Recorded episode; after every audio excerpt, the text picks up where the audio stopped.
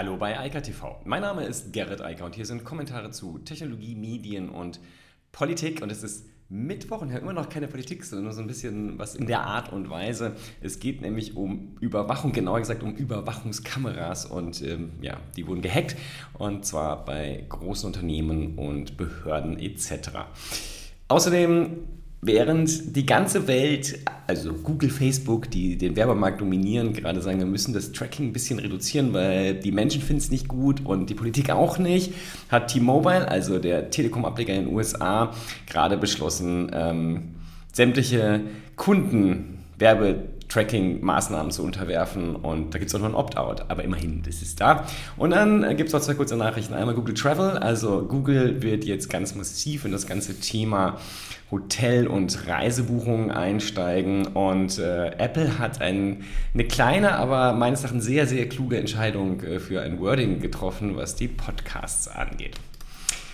Ja, Ganz vorne steht bei diesem Breach, also der, dem Security Elect, was da die Firma hat, die Überwachungskameras herstellt, Tesla. Ähm, Tesla kennt jeder und Tesla nutzt jetzt exakt die Software und Hardware der Firma Verkada. Das ist ein Startup und coole Technologie, Cloud-Lösung und genau die wurde gehackt und davon sind betroffen 150.000 Kameras.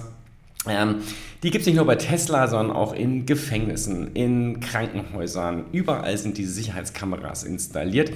Und die Hacker wollen darauf hinweisen, wie hoch das Risiko der totalen Überwachung ist und wie gut zugänglich diese Cloud-Dienste sind. Und das ist ja auch so. Sämtliche dieser Überwachungskameras, die auf dem Markt sind, gerade auch für den Privathaus, auch für die Haushalte hier ja auch bei der Verkada, das ist kein Anbieter nur für Firmen da ist es halt so, dass die Daten im Regel, also regelmäßig äh, online gespeichert werden. Das hat den Vorteil, dass man jederzeit von überall darauf zugreifen kann, die klassische Cloud-Situation, aber natürlich auch den Nachteil, dass man diese Daten dann halt auch von überall abrufen kann, auch unerlaubte Menschen, wie in diesem Fall die Hacker, die diese Daten jetzt äh, ins Netz gestellt haben, also darunter halt Videoausschnitte in hoher Auflösung aus den Tesla-Werken und ähm, aus Krankenhäusern, Gefängnissen etc. pp. Das ist natürlich illegal. Nichtsdestotrotz ist es eine spannende, ein spannender Anlass für eine Diskussion, denn das, was wir momentan so machen, und ich meine damit explizit nicht den Staat, also es ist keine netzpolitische Entscheidung, sondern was vor allem private Firmen, Organisationen und natürlich auch der Staat, aber vor allem auch die Privaten machen, ist, immer mehr Videokameras aufzuhängen. Die hängen zum Teil im öffentlichen Raum, also greifen auch in den öffentlichen Bereich ein, aber halt auch natürlich innerhalb der eigenen Grundstücksgrenzen, egal ob bei Unternehmen, Organisationen oder Privathaushalten.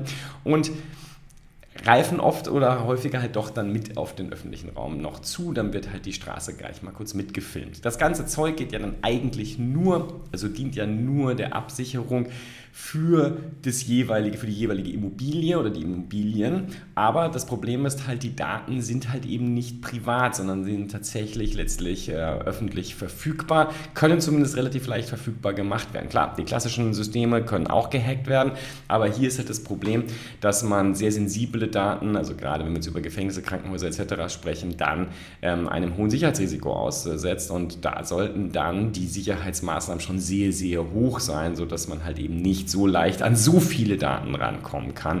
Äh, das ist halt ähm, sehr beunruhigend. Das ist ja generell auch so ein Grund, warum in Deutschland gesagt wird, hier Cloud-Dienste sind gefährlich. Das ist natürlich Quatsch. Ja? Also wer das jetzt als Anlass nimmt, zu sagen, die Cloud ist böse. Nee, nee. Man muss aber schon sehr genau schauen und sehr genau darauf achten, dass die Sicherheitsmaßnahmen halt auch funktionieren. Und gerade, man muss halt sehr vorsichtig sein, wenn man sehr viele Daten an einer Stelle zum Beispiel speichert oder sozusagen die Möglichkeit überhaupt schafft, dass man mit einem Zugang auf einmal auf alles Zugriff hat. Deshalb bin ich auch so ein enormer Feind äh, von allen Themen wie Staatstrojanern etc., weil damit baut man ja oder verpflichtet man ja Softwareanbieter, solche Löcher auch noch einzubauen, damit dann Hacker Zweifel auf das Betriebssystem und nicht nur das eigene, sondern auf die von allen zugreifen können. Das ist natürlich eine völlige Katastrophe und sollte deshalb per se illegal sein und dass der Staat das unterstützt, geht natürlich gar nicht. Wie gesagt, ich hoffe, dass hieraus eine größere Diskussion wird, denn das ist ein Problem, also mannigfaltige Probleme, um genau zu sein. A, die Überwachung auch von öffentlichen Räumen obwohl eigentlich das auch im Zweifel gar nicht rechtlich gestattet ist. Es wird aber halt auch nicht geahndet, verfolgt oder sonst etwas. Das heißt, Videoüberwachungskameras müssen meiner Meinung nach ausschließlich, also im privaten Besitz ausschließlich auch das eigene Eigentum äh, dann äh, entsprechend überwachen. Und auch das sollte deutlich beschildert sein, damit Gäste, Besucher etc. wissen, dass sie Video überwacht werden. Denn die Geräte sind heute so klein geworden, dass man das im Zweifel gar nicht mehr mitbekommt und gar nicht sieht. Danach ist natürlich die nächste Frage, was ist mit der äh, mit der Situation der Cloud-Dienste. Ähm, das ist wie gesagt ganz normal, aber da sollte halt schon besondere Vorsicht dann walten, denn gerade wenn innerhalb von Privaträumen auch noch gefilmt wird oder halt innerhalb von Firmenräumen, entstehen so sensible Daten, dass man da dann schon ein bisschen genauer schauen sollte als Anbieter von solcher, solchen Dienstleistungen, also von Hardware-Software-Kombinationen und Cloud, äh, dann Dienstleistungen dass diese Sachen auch wirklich safe sind, dass die separiert sind und man nicht sozusagen mit einem Crack dann gleich alles bekommt. Und ja, das sind sozusagen die Hauptthemen dabei. Ich bin gespannt, ob und wie groß das Echo und die Diskussion hier wird, weil spätestens beim Thema Video werden die Leute ja immer unruhig. Also bei vielen Sachen, wo es letztlich um das gleiche Thema geht, ist es halt sehr abstrakt. Also sowas wie Vorratsdatenspeicherung, ähm, da muss man sich mal ein bisschen mit beschäftigen, damit man versteht, welche Risiken da eigentlich bestehen und wie groß diese Risiken sind. Ähm, bei sowas wie Videoüberwachung, da versteht jeder, was passiert. Ähm, da, da, ist dann schnell die, die Laden dicht und man sagt, nee, das will ich nicht. Und deshalb hoffe ich mal, dass das hier eine Diskussion gibt und die dann auch auf andere Bereiche überschwappt, wo sie auch notwendig wären. Werbetracking. Ich habe jetzt in den letzten Monaten, das ganze letzte Jahr immer wieder darüber gesprochen, es gibt ein Riesenproblem beim Thema Online-Werbung, nämlich das dahinterliegende Tracking, also das Profiling der Nutzer, um explizit dann Werbung zu machen, die für die einzelne Person zugeschnitten ist.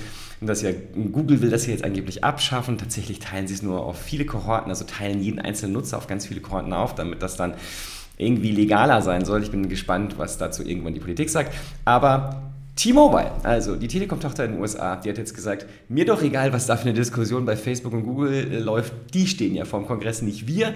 Also, wenn die das abschalten, schalten wir es jetzt mal an.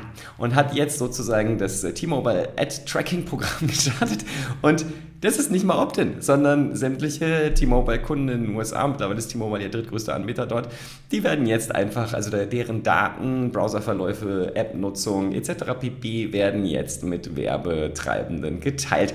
Herzlichen Glückwunsch. Ich weiß nicht, ob das äh, strategisch klug ist. Also könnt ihr jetzt ökonomisch sagen, ja, wenn die anderen vielleicht mal ein bisschen Platz auf dem Werbemarkt lassen, dann drängt man jetzt mal da rein. Ähm, vielleicht hat man sich nicht angeschaut, warum die gerade versuchen, ihre äh, Tracking-Maßnahmen zu reduzieren und zu verändern, zumindest, dass sie hübscher aussehen. T-Mobile will das jetzt jedenfalls mitspielen, das Spiel, und geht dann natürlich auch direkt an die Kerndaten. Weil das Schöne ist ja als Carrier, da hat man ja alle Daten. Also man weiß genau, wo die Leute sind, man weiß genau, was die sich anschauen, denn die meisten Sachen sind ja nicht verschlüsselt und zumindest bis sie dann rausgehen, sind sie vielleicht noch nicht verschlüsselt. Das hängt davon ab, wie T-Mobile die Technologie anstellt. Ich habe das ungute Gefühl, dass T-Mobile sich hier eher viel mehr Ärger einfängt, als sie haben wollen. Besonders schön ist dann das Statement auch einer der PR-Frauen von T-Mobile USA, die dann sagt, ja, die Kunden hätten sich ja gewünscht, dass die Werbung, die sie bekommen, gezielter wäre. Und deshalb schalten sie es einfach an für alle, ähm, weil das ja so ein Kundenwunsch wäre. Ich glaube, man hat da die Diskussion in den letzten Monaten und Jahren nicht verfolgt. Und ähm, ich glaube, wenn ich so die Twitter-Seite, äh, also die Twitter-Sphäre mir anschaue, dann sind da ganz viele Kunden, die das nicht witzig finden. Aber gut, das wird T-Mobile dann ja früher oder später verstehen. Was ganz anderes macht Google. Google auch das habe ich ja schon ein paar Mal erzählt und hier sieht man jetzt wieder, wie massiv äh, Google in der Defensive mittlerweile ist. Also Google hat ein Problem. Das Problem heißt Werbung. Das hatten wir ja gerade schon. Das gleiche Problem hat Facebook. Die beiden Konzerne leben ausschließlich von Werbung letztlich. Also das, was sie drumherum so machen, ist mehr oder weniger erfolgreich. Klar, das wäre ein riesiges Unternehmen, also ähm, das ist nicht klein, aber 90% Umsatzgewinn kommt aus der Werbung. So, und was ist das Problem? Amazon. Amazon ist ein ganz fettes Problem für Google, denn immer mehr Leute googeln gar nicht mehr nach Produkten, sondern die gehen direkt zu Amazon und fragen da, weil sie wissen, da kriege ich eh meist einen ganz okayischen Preis. Ich muss mich dann nicht mit irgendwelchen Shops da draußen rumärgern und ich kann das direkt bezahlen und weiß, dass ich morgen geliefert bekomme. Oder sogar intraday. Ja, aller spätestens übermorgen. Das ist für Google ein Problem, denn wenn die Leute nicht mehr erst googeln und dann zu Amazon gehen, bezahlt Amazon nicht mehr dafür, sondern Amazon hat die Leute jetzt auf der Plattform. Und noch viel schlimmer, Amazons Werbebusiness wird ja von Jahr zu Jahr immer und immer schneller, größer. Also Amazon verdient Milliarden damit, dass sie Herstellern zum Beispiel Werbung verkauft, die dann auf der Amazon-Plattform für ihre eigenen Produkte werben, damit die vor den anderen Produkten, zum Beispiel den Amazon-eigenen Produkten oder den Händler-eigenen Produkten stehen oder vor den Angeboten von Händlern, die die gleiche Marke führen. Das ist ein Riesengeschäft und das schneidet immer mehr Geschäft von Google ab. Das haben nämlich mittlerweile auch die Markenhersteller verstanden, dass sie auf Amazon sein müssen und nicht mehr auf Google. Dass Google sozusagen die letzte Dekade war, aber ziemlich sicher nicht die nächste Dekade. Und da kommt ja auch das ganze Tracking-Problem damit dazu. Denn wenn ich mich auf der Amazon-Plattform äh, befinde, dann bin ich da ja ein eingeloggter Nutzer. Ich habe äh, Amazon alles bestätigt, was sie mit, so machen dürfen mit mir und können das natürlich tracken. Die profilen mich. Ehrlich gesagt bin ich immer wieder überrascht, was Amazon mir für Produkte anbietet, die einfach völlig sinnfrei sind, weil sie mit meinen weder Kaufgewohnheiten noch mit irgendwelchen Interessen übereinstimmen. Aber vielleicht probieren es, testen sie auch irgendwas. Ich ähm, wundere mich jedenfalls. Als so langjähriger Kunde, wenn das ein Geschäft vor Ort wäre, würde ich jedenfalls über Amazon immer lachen, weil man mich immer noch nicht kennt und nicht weiß, was ich eigentlich will. Aber okay. Zurück zu Google. Für Google ist das halt eine Katastrophe und Google versucht es halt in ganz vielen Bereichen wieder anschlussfähig zu werden. Und vor allem versuchen sie, das Geschäft zu sich zu ziehen. Und was sie jetzt gerade machen ist, sie haben diese Google.com Travel Seite, die ja eigentlich Trips heißt. Ähm, ist man sich scheinbar noch nicht so genau klar, wie man das Ding eigentlich nennen will. Da hat es bisher Geld gekostet, wenn Hotels oder äh, Destinationen oder auch Gastronomie etc. sich dort listen lassen wollten. Und jetzt hat man ja schon während der Pandemie an ganz vielen Stellen das freigegeben und jetzt zuletzt auch noch hier, weil man natürlich sieht, alles klar, das große äh, Reisebusiness steht natürlich jetzt bevor. Alle Leute wollen weg, keiner will mehr zu Hause bleiben, die Pandemie ist irgendwann vorbei, wenn alle geimpft sind und dann wollen alle in den Urlaub. Das wird in diesem Jahr schon gut und groß werden und im nächsten Jahr wahrscheinlich explodieren.